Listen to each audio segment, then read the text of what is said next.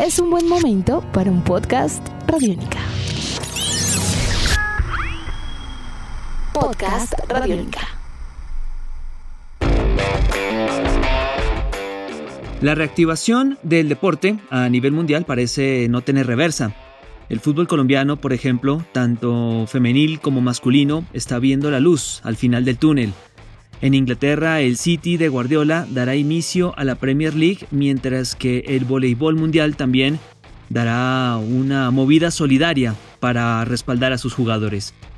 Estos y otros hechos marcaron la agenda informativa del deporte mundial durante la presente semana. Bienvenidos a Tribuna Radiónica. El próximo 8 de junio, los y las futbolistas profesionales de nuestro país podrán comenzar a entrenar de manera individual con sus equipos. La hoja de ruta del fútbol de primera división marcó además que en el mes de julio podrán entrenar de manera grupal y en agosto la liga masculina podrá jugar sus partidos oficiales a puerta cerrada. Lo de las sedes de los Juegos, de acuerdo a lo anunciado por el Ministerio del Deporte, serán eh, definidas por la DIMAYOR, la rama profesional. Por su parte, el fútbol femenil volverá o iniciará mejor porque ni siquiera había alcanzado a comenzar este año en el mes de septiembre, de acuerdo a lo anunciado por la cartera del deporte de Colombia.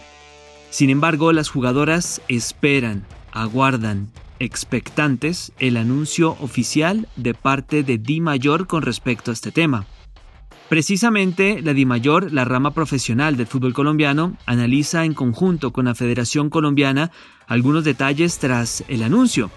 La idea es pulir detalles del protocolo final para el regreso a las canchas y definir de una vez por todas la empresa que se encargará de recoger las muestras a las y los futbolistas. El fútbol de la B, por ahora, no tiene un panorama claro. Luego de casi tres meses de suspensión, el fútbol inglés regresa a competiciones oficiales y lo hará con un partido de primerísimo nivel. El próximo 17 de junio, Manchester City y Arsenal darán el puntapié inicial al tramo final del campeonato, luego de que los clubes no llegaron a un consenso unánime por la conclusión prematura del torneo. ¿Cuántas fechas de la Premier quedan? Nueve en total. ¿De cuántos partidos estamos hablando? 92 juegos que deben ser evacuados antes del mes de agosto. Liverpool tiene una ventaja considerable en el liderato, 82 puntos, mientras que el City de Guardiola, segundo, tiene apenas 57. Entonces, ¿por qué darle continuidad a una liga que está prácticamente sentenciada? Matemáticamente Liverpool gana tres partidos y ya, campeón. Bueno, pues por el tema de los descensos. Equipos como el West Ham, el Aston Villa y el Watford no quieren bajar a la B por escritorio. Se niegan rotundamente a que el campeonato se acabe. Si esto llegase a ocurrir, pues obviamente los equipos que están en zona baja, en zona roja, pues descenderían automáticamente.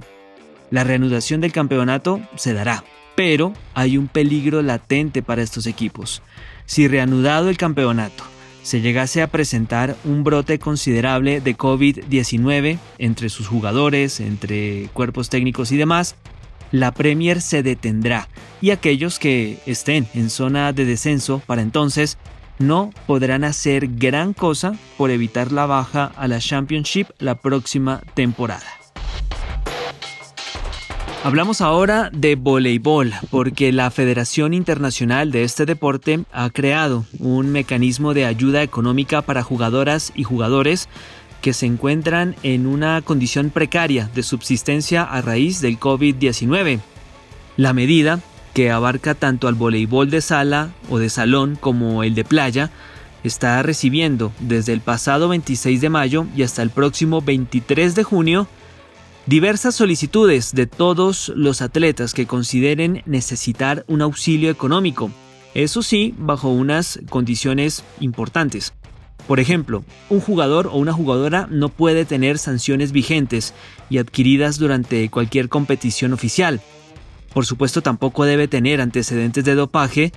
Y por último, cada una de estas personas debe acreditar el haber jugado profesionalmente o a nivel de selección durante la temporada 2018 y 2019.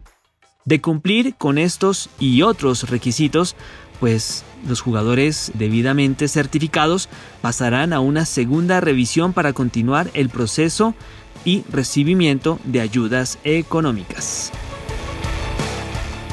Esto fue apenas un breve compendio informativo de algunos hechos que ocurrieron esta semana, pero vamos a cerrar, como siempre, en Tribuna Radiónica con una recomendación.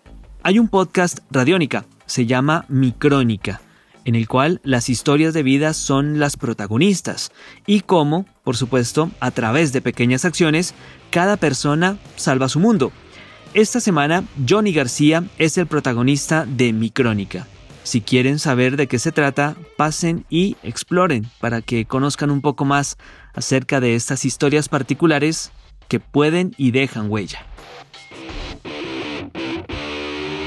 Edición de este podcast a cargo de Juan Pablo Pérez. Mi nombre es Juan Pablo Coronado y muy pronto nos volveremos a encontrar en otra edición de Tribuna Radiónica. Abrazo grande para todos. Nuestros podcasts están en radionica.rocks, en iTunes, en RTVC Play y en nuestra app Radionica para Android y iPhone. Podcast Radionica.